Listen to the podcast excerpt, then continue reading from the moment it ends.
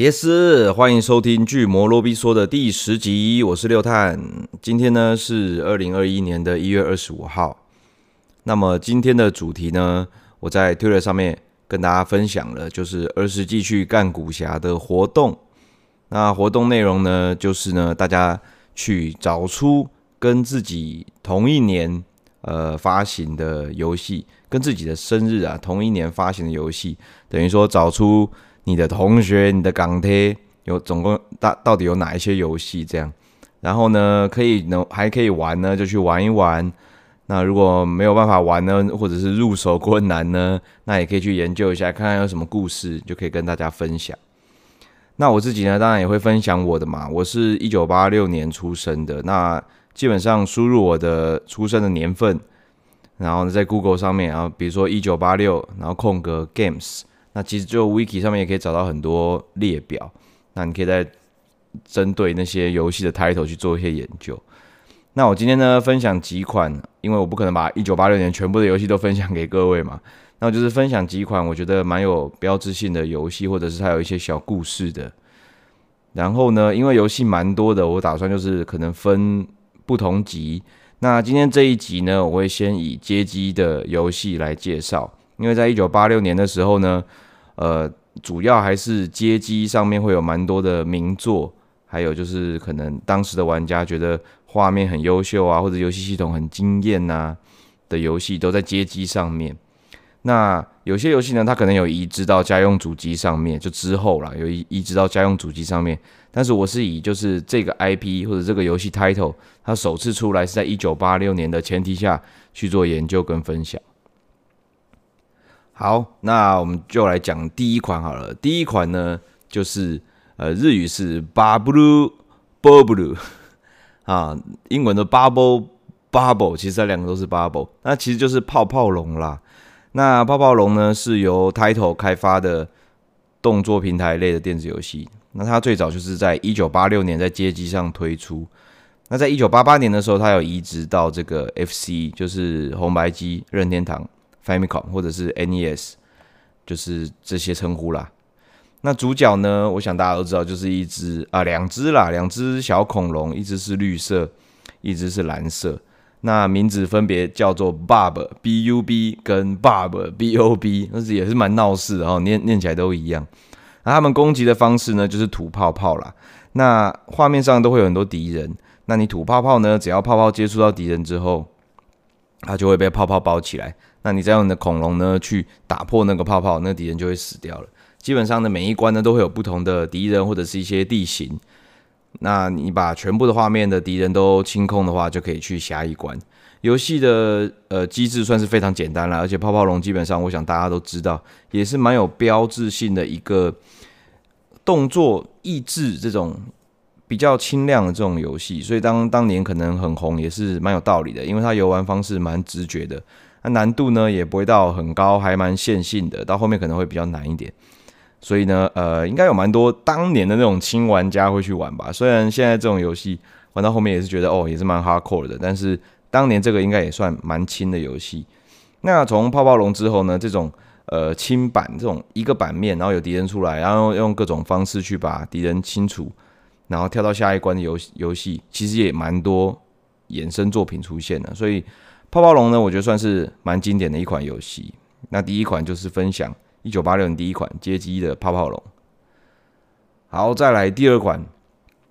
第二款呢，它的名字叫做伊卡里，就是怒啊，愤怒的这个怒。那它是一款呢，SNK 我们这个最会做直男游戏的游戏公司啊，SNK 制作的纵向卷轴的轻版射击游戏。那它呢？这个其实它背景就是战争嘛。我们扮演两个两个角色，就是你可以选，这是二 P 双打的。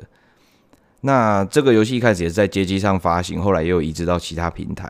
那一开始是呃一九八六，那一一九八六年十一月的时候，在日本地区的 FC 有发行的。那比较特别的故事啊，那因为它就是这种战争背景的嘛。那主角呢的名字叫做，分别是上校。Ralph Jones，还有少尉 Clark Steele。那听到 Ralph 拉鲁夫，好不好？还有这个 Clark 大家可能会觉得，哎呦，有点耳熟哦。那没错，这个游戏的主角拉尔夫跟克拉克，他其实就是后来在这个格斗天王系列中有登场的角色。那如果你们有印象的话，他们初登场的时候，应该是在我记得没错，我忘记是九四格斗天王还是九五格斗天王。那他们的队伍呢，有克拉克，还有拉尔夫，然后还有一个海迪伦嘛，就是他们的长官。那他们的队伍就叫做伊卡里。就是怒怒队，那伊卡里呢，其实就是这一款游戏的游戏名称。那游戏内容刚刚讲的，其实就是与敌人作作战啊，他们必须要找到名为怒的村庄。那游戏里面呢，就会啊战争嘛，就会有坦克啊、啊士兵啊、直升机啊这些出现。那个年代我没记错的话，应该说 SNK 之后来，其实都是蛮常做这种呃军事背景啊，然后格斗啊这种，就是这种臭直男会喜欢的游戏类型啊。那这个一九八六年呢，一九八六年发行的这个伊卡里呢，就是分享给大家，还有它背后的小故事这样。好，那第三个游戏，第三个游戏呢，可能比较少人会听过，它叫 Wonder Boy，就是呃英文就是 Wonder Boy，那中文叫神奇男孩。那它的制作公司呢是叫做 Escape，那它的发行商就是 Sega。那它也是在一九八六年的时候在街机上面发行的。那这个游戏的故事呢，它是一个这个横向卷轴啦，横向卷轴平台游戏 （platformer）。那这个故事的主角神奇女孩，她的女朋友蒂娜，好不好？被黑暗魔王抓走了。那玩家就要控制神奇男孩通过七个区域，那每个区域还有四个关卡，这样。那如果你现在听到这边想说啊，每个游戏都找找看画面，那你去搜寻这个 Wonder Boy，你会觉得这个画面非常非常眼熟。这是因为它背后有一个故事哈。这个制作商呃开发商 Escape 呢，它有这个它有它拥有游戏的许可权，但是呢，Sega 作为发行商，他保留了这个主角啊、头目还有名称的所有权，就是这个这个分分什么权利是这样子分的。所以有鉴于此呢，Escape 在新的条约下面，他跟 Hudson 合作制作了一个 FC 版本的游戏。就是呢，刚刚讲的 Wonder Boy 是街机嘛，他后来跟哈德森合作做了一个 FC 版本的。那因为有版权的问题，好吧，他不可以用再用这个 Wonder Boy 啊，然后还有这个什么女友蒂娜、黑暗魔王，所以呢，他就是简单的只改了主角跟标题，制作了一个基本上玩起来是一模一样的游戏。那那个游戏就是《高桥名人冒险岛》。那讲到高桥名人冒险岛，大家都就会比较熟悉了。那个胖胖的那个主角走一走就走，然后可以溜滑板啊、丢斧头啊。那其实 Wonder Boy 玩起来就一模一样。那而且画面更好了，因为当当时的街机上面画面会更好。但是呢，绝大部分人优先接触的，尤其在台湾，应该就是这个 FC 版本的高桥名人冒险岛。但是呢，这个其实是一个你可以讲克隆游戏啊，克隆。或者是我也不知道，当年因为版权的问题，所以硬硬做出来一个东西。但是让它的前身跟原生是 Wonder Boy 啊，这款游戏。OK，好，那下面一款游戏，下面一款游戏呢是 Outrun，就是 Outrun 啦。之前那个在儿时机区的时候有介绍过二代，应该是这个令人怀念的赛车游戏，有介绍过二代。那 Outrun 呢，它也是 Sega 开发的街机游戏。那 Sega 其实一直在做街机，都还还蛮就是创新的。其实我觉得一直到现在都都还是。那当时呢，那个年代 Sega 就已经有一个就是一个计划，就他们公司内有一个计划叫做体感 Game 系列，体感 Game Series 这样子。那当年的电动厂里面就有呃，如果你当年有。去电动厂了，或者是你有接触一些比较老的大型电玩，或者是你有玩人中之龙的话，应该对这些机台都会有一些印象。比如说《Hang On》就是仿赛的摩托车，一九八五年出的街机游戏。那它在外面也是有这个，我真的好像一台摩托车一样，你可以坐在上面，然后可以压车。然后《Space Harley 啊》就是太空哈利，然后你在外面大型机台也是。操纵一个好像就是可以三 D 移动的一个框体，然后这个 Endureza 就是这个林道车，它也是摩托车的赛车游戏，不过你骑的是那种呃越野的摩托车。那他们都有在外面都是有很漂亮那种框体，真的越野摩托车就做做一台真的很像越野摩托车外形的，所以他就是想要让玩家在大型机台有这个好的体感嘛。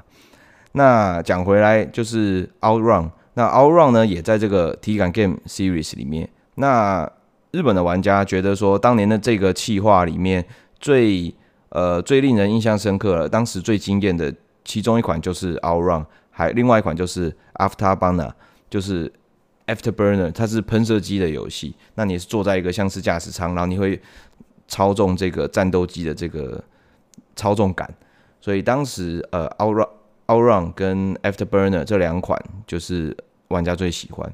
那跟我同年港贴的这个是呃一九八六年的 OutRun 了。那 OutRun 呢，这台街机呢，它有这个帅气的赛车框体。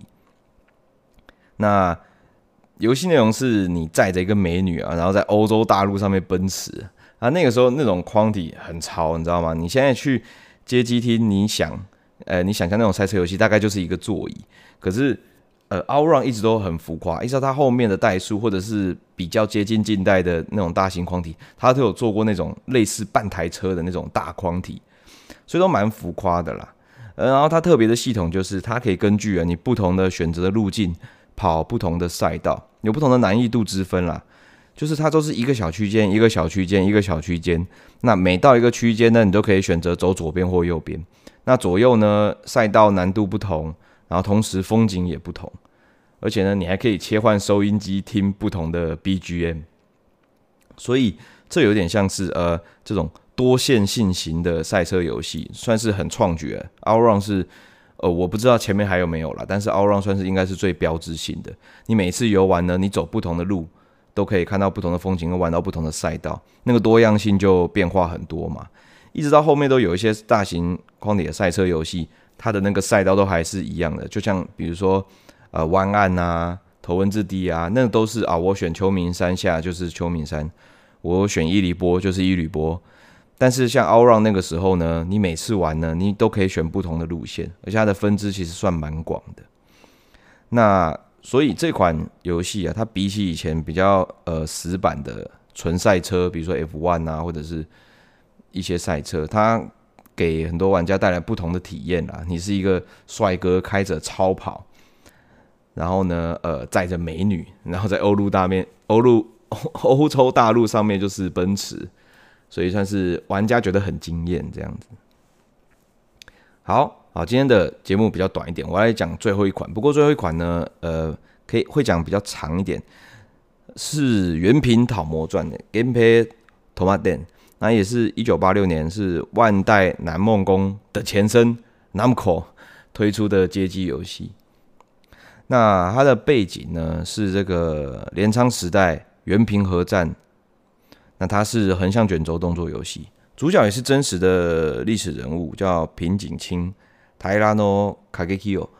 那它的原名是藤原景清。那我在找这个游戏的资料的时候，我有看到有一篇文章，它在发布在 Medium 上面。那它很详细的用中文介绍这个《原品讨魔传》背景故事。那它是由卡库拉扎卡，就是神乐版这位作者所所撰写的。那他的文章标题是《执念、怨念与无常：原品讨魔传》。那我会在资讯区附上网址啦。那大家。如果觉得想看看全文的话，可以连过去帮他的文章，就是拍个手这样子，就 Medium 的赞这样。那我在这边会念一些他文章内的相关段落，因为我本来也有撰写，你知道吗？后来我在找资料，我也是看日文 Wiki，然后我读日文就很慢，然后我就慢慢慢慢写，慢慢写。后来看一下，哇，这 这个这位作者写的清楚很多，所以我就想说，哎，我念他的文章来分享给大家。好。《原品草魔传》呢，不仅是常见的横卷轴动作游戏，整个游戏呢有普通横卷轴画面，然后人物角色有所放大的 Big 模式，还有俯瞰视点的平面模式，然后三种模式交织的多个舞台所构成。那这个关于这个游戏的开发呢，在那个时候呢，Namco 社内有一位呃负责许多 FC 版游戏音乐工作的中线。